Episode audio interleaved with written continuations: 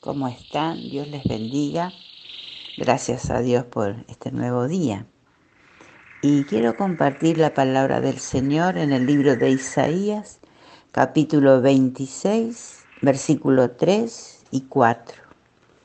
Dios quiere darnos ánimo, quiere bendecirnos con su palabra, en la cual debemos de creer y atesorarla en nuestro corazón Dice el versículo 3 de Isaías 26, Tú guardarás en completa paz aquel cuyo pensamiento en ti persevera, porque en ti ha confiado. Confiad en Jehová perpetuamente, porque en Jehová el Señor está la fortaleza de los siglos. Dice que Dios guardará, ¿eh? cuyo o sea, aquellas personas, aquellos hijos de Dios que en Él perseveran, confiando que Dios va a bendecirnos. Estamos en estos tiempos de mucha angustia. Todo el mundo, todo el ser humano está viviendo estos tiempos agitados y, con mucha angustia.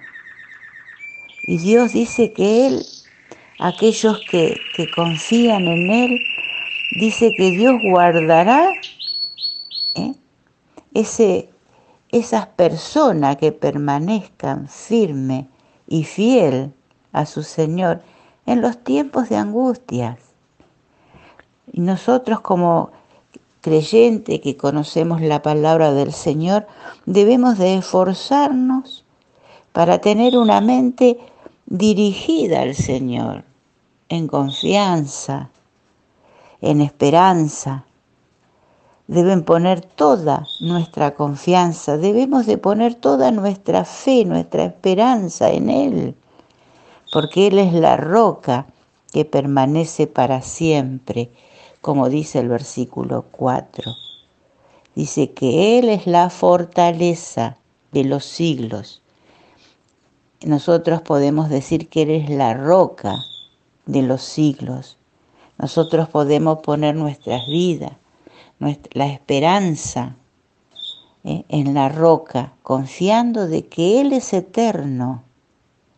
Y si Él nos promete que guardará nuestra vida, nos guardará, dice, pero en aquellos cuyos pensamientos están en el Señor.